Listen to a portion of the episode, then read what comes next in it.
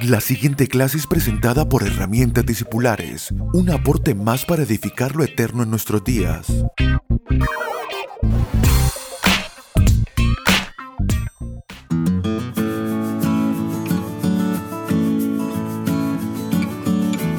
Saludos amados, un fuerte abrazo, qué privilegio poder llegar a ustedes con nuestra clase número 128 de herramientas discipulares. En esta ocasión vamos a continuar y ya llegando a las conclusiones finales sobre esta virtud tan tan importante para nuestra madurez que es la justicia. No estamos intentando añadir a nuestras vidas algo que no tenemos, sino por el contrario, eh, entendiendo lo que nos ha sido dado en Cristo Jesús en forma de vida espiritual, ahora tomamos de esa vida para añadirla en forma de vestidura, revestidos del nuevo hombre, dice el apóstol Pablo, revestidos del nuevo hombre. ¿Y, qué es este nuevo hombre sino nuestra verdadera identidad, nuestra verdadera naturaleza espiritual, pero que ahora debe transformarse en una vestidura para nuestra alma? Habíamos dicho en la clase anterior de que la ley cumplió su objetivo, la ley que fue dada a Israel, este sistema legal de tan, de tan alto nivel y que realmente produjo un precedente y un antes y un después en las sociedades de toda la tierra, el sistema legislativo que Dios le otorgó a Israel, pero que cumplió su, su tiempo y cumplió su plazo y cumplió su objetivo primeramente anunciando a Cristo, pero también poniendo en evidencia a los sistemas humanos, las formas humanas, toda condena, toda forma impositiva fue absorbido ahora no para que podamos vivir eh, sin, sin, sin, agradar a Dios y de pronto eh, en algún momento decir Señor lava mis pecados y ya nada más,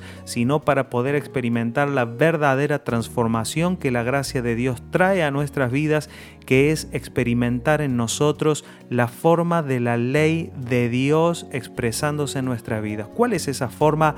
Lo vamos a leer eh, en, en esta carta del apóstol Pablo a los romanos. Romanos 13, versículos 7 al 10 dice, Pagad a todos los que debéis, al que tributo, tributo, al que impuesto, impuesto, al que respeto, respeto, al que honra, honra. No debáis nada a nadie, sino el amaros unos a otros, porque el que ama al prójimo ha cumplido la ley. Porque no adulterarás, no matarás, no hurtarás, no dirás falso testimonio, no codiciarás y cualquier otro mandamiento en esta sentencia se resume. Amarás a tu prójimo como a ti mismo. El amor no hace mal al prójimo, así que el cumplimiento de la ley es el amor. Esto es sumamente clave y es sumamente claro y en esto también se expresa la ley de la libertad y en esto también se expresa Cristo en nosotros, que es la verdadera ley de Dios donde ya la ley que nos gobierna no está en forma de dogmas, la ley que nos gobierna no está en forma de imposiciones, sino que la ley ahora está en forma de naturaleza espiritual, cuando amamos a las personas. Es por eso que eh, la, la gracia de Dios arrasa con toda forma de condena y con toda forma de autojustificación. Podemos cumplir la ley de Dios justamente porque podemos amar y ahora vemos cuáles son las leyes que gobiernan nuestras vidas si no es las personas. La ley de Dios y la ley de la gracia de Dios son las personas que nos rodean porque amando a las personas es que vivimos en la justicia de Dios. Vamos a ir concluyendo esta, esta virtud, aunque eh, es, es sumamente amplia y sumamente rica pero sencillamente estas clases no pretenden ser la transformación misma de nuestra alma, sino sencillamente algunas herramientas y chispazos y pequeños espacios para reflexionar, para pensar y para darle lugar a la vida del Espíritu a revestirnos. Algunos consejos prácticos de cómo revestir nuestras almas de esta justicia y de esta naturaleza. Número 1. Exponga su alma a la luz de la palabra de Dios una y otra vez, con humildad y sencillez. La humildad es la virtud aliada de la justicia. Es importante saber de que no hay una manera de, experimentar eh, la transformación en nuestras almas si no es expuestos. Cada vez que Dios nos habla, se da a conocer a sí mismo. Cada vez que eh, nos habla, nos alimenta con vida espiritual, pero además el alma es expuesta, es absorbida, por lo tanto, y también es bueno que nosotros desechemos toda forma de, de lo que hemos llamado Dios me dijo y Dios me dijo aquello. Si la palabra que Dios nos da no nos trae una muerte a nuestras justicias personales y una expresión mayor del amor de Dios, ninguna palabra que Dios nos hable traerá separación, traerá enemistad. Siempre las palabras de Dios son para amor, siempre son para construcción y para mayor fruto espiritual. Número 2. Pida a Dios sabiduría y entendimiento para que toda estructura de justicia humana que opera en su alma le sea revelada de esta manera será más fácil despojar al alma de las mentiras de la justicia humana y del viejo hombre. Esto es una apertura de ojos en nuestras vidas, que es notar, que es ver, que es descubrir. Este, muchas eh, de estas estructuras de justicia personal se jactan de ser parte de nuestras vidas y no son nada más ni otra cosa que eh, vestiduras, que una, un disfraz que el alma porta, por lo tanto eh, muchas veces no las notamos como aquel que ve su propia vestidura y piensa que es su piel. Este, así es la justicia humana, intenta camuflarse pensando de que somos nosotros mismos y no son más que eh, una esclavitud, una forma de esclavitud. Entonces cuando nos humillamos, como dijimos, que la humildad es una virtud aliada de la justicia, porque si nos humillamos delante de Dios y decimos, Señor, muéstranos, cuáles son las estructuras de justicia en las que operamos y aun cuando estemos quizás juzgando a otros porque no podremos evitarlo, quizás en un corto plazo, eh, juzgar, eh, tener sentencias sobre personas, eh, producir este, esta manera de enemistad que opera en el alma de una justicia personal o de definir o de autojustificarnos o de autocondenarnos, el Señor abra nuestros ojos y nos permita ver esas conductas para decir, no, esto no pertenece a la vida de Dios y poder rendirnos a la justicia de Dios. Número 3 piense y anhele expresar el amor verdadero y espiritual. Es en el amor donde se cumple y se establece la justicia de Dios. Así como el apóstol Pablo lo expresó y lo acabamos de leer en Romanos capítulo 13, es importante entender que la justicia de Dios no se produce en nosotros eh, para, para, que yo me vea más justo, no se produce en nosotros para este, eh, pasar de largo nuestros errores, eh, sencillamente ni tampoco se produce en nosotros para que yo me sienta bien conmigo mismo. la justicia de Dios se produce para que el amor verdadero, el amor que, que, es de Dios y que es la naturaleza de Dios en nosotros, esa altura del amor que podemos leer a lo largo de todas las escrituras, se exprese en nuestras vidas. Número 4. Revierta en su vida toda agenda que le conduzca a defenderse a sí mismo y justificarse para entregar más tiempo a ver a cómo crece Cristo en usted.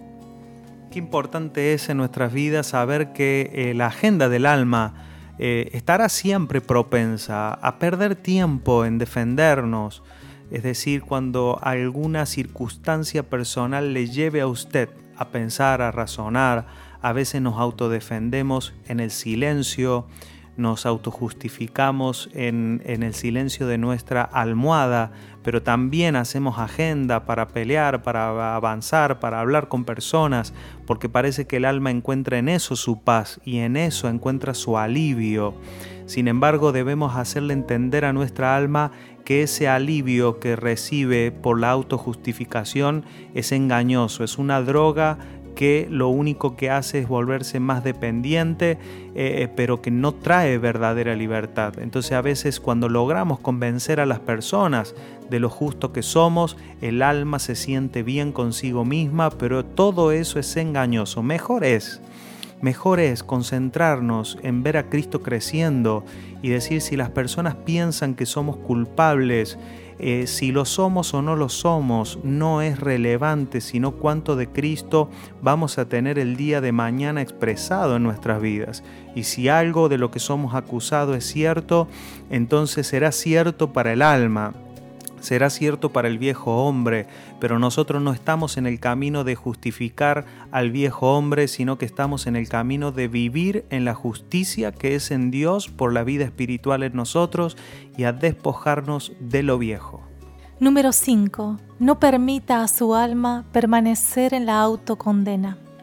La autocondena es engañosa, la autocondena es nociva, la autocondena es una forma de orgullo muy, muy bien camuflada. Eh, eh, se, viste de humildad la autocondena. Cuando nos condenamos a nosotros mismos, pareciera como que estuviéramos en una posición de humildad, pero sin embargo es una posición de orgullo y déjeme mostrárselo de la siguiente manera. Cuando nosotros nos condenamos a nosotros mismos, lo que hacemos es poner nuestras vidas bajo nuestro propio gobierno. Son nuestros méritos los que nos llevaron ahí, son nuestras conductas las que nos llevaron allí y de alguna manera cuando nos condenamos a nosotros mismos desechamos la obra de Cristo en la cruz y la menospreciamos. Por eso la, la condena personal es, es, es, anticristo. La autocondena es orgullosa, es orgullo, es soberbia. Sin embargo, la vida de Cristo nos lleva a ver que nosotros no podemos ni ser justificados por nuestros méritos o nuestras capacidades y que toda condena es quitada por la obra de Cristo. Por lo tanto, humildad es vernos justificados por Cristo en la cruz. Amado, tómese un tiempo allí donde usted se encuentra y pueda leer esta escritura y llevarla también eh, en oración. En Efesios 2 dice, y Él os dio vida a vosotros cuando estaban muertos en vuestros delitos y pecados en los cuales anduvistes en otro tiempo, siguiendo la corriente de este mundo, conforme el príncipe de la potestad del aire, el espíritu que ahora opera en los hijos de desobediencia, entre los cuales también todos nosotros vivimos en otro tiempo en los deseos de nuestra carne, haciendo la voluntad de la carne y de los pensamientos, y éramos por naturaleza hijos de ira, lo mismo que los demás. Pero mire con atención cuando usted lo lea, este pero, pero Dios, y lo voy a volver a repetir, pero Dios que es rico en misericordia, por su gran amor con que nos amó. Ahí la palabra amor es la palabra agapao, es aquel que se inclina a nosotros, pero por encima de nosotros para abrazarnos con su amor. Y ese es el amor que tiene el poder y la capacidad para sacarnos de toda condena. Y lo sigo leyendo el cual nos amó aun estando nosotros muertos en pecado y nos dio vida juntamente con Cristo. Por gracia somos salvos. Y juntamente con Él nos resucitó y asimismo nos hizo sentar en los lugares celestiales con Cristo Jesús para mostrar en los siglos venideros las abundantes riquezas de su gracia en su bondad para con nosotros en Cristo. Ese es el pero que hoy debe ser fortalecido en nuestra vida, el pero que Dios estableció, pero su amor, su amor tiene que ser el que es el mayor, el que sobrepasa toda justicia humana, el que sobrepasa toda culpa y toda condena, porque Él la quitó por su amor. Les mandamos un fuerte abrazo y será hasta nuestra próxima clase.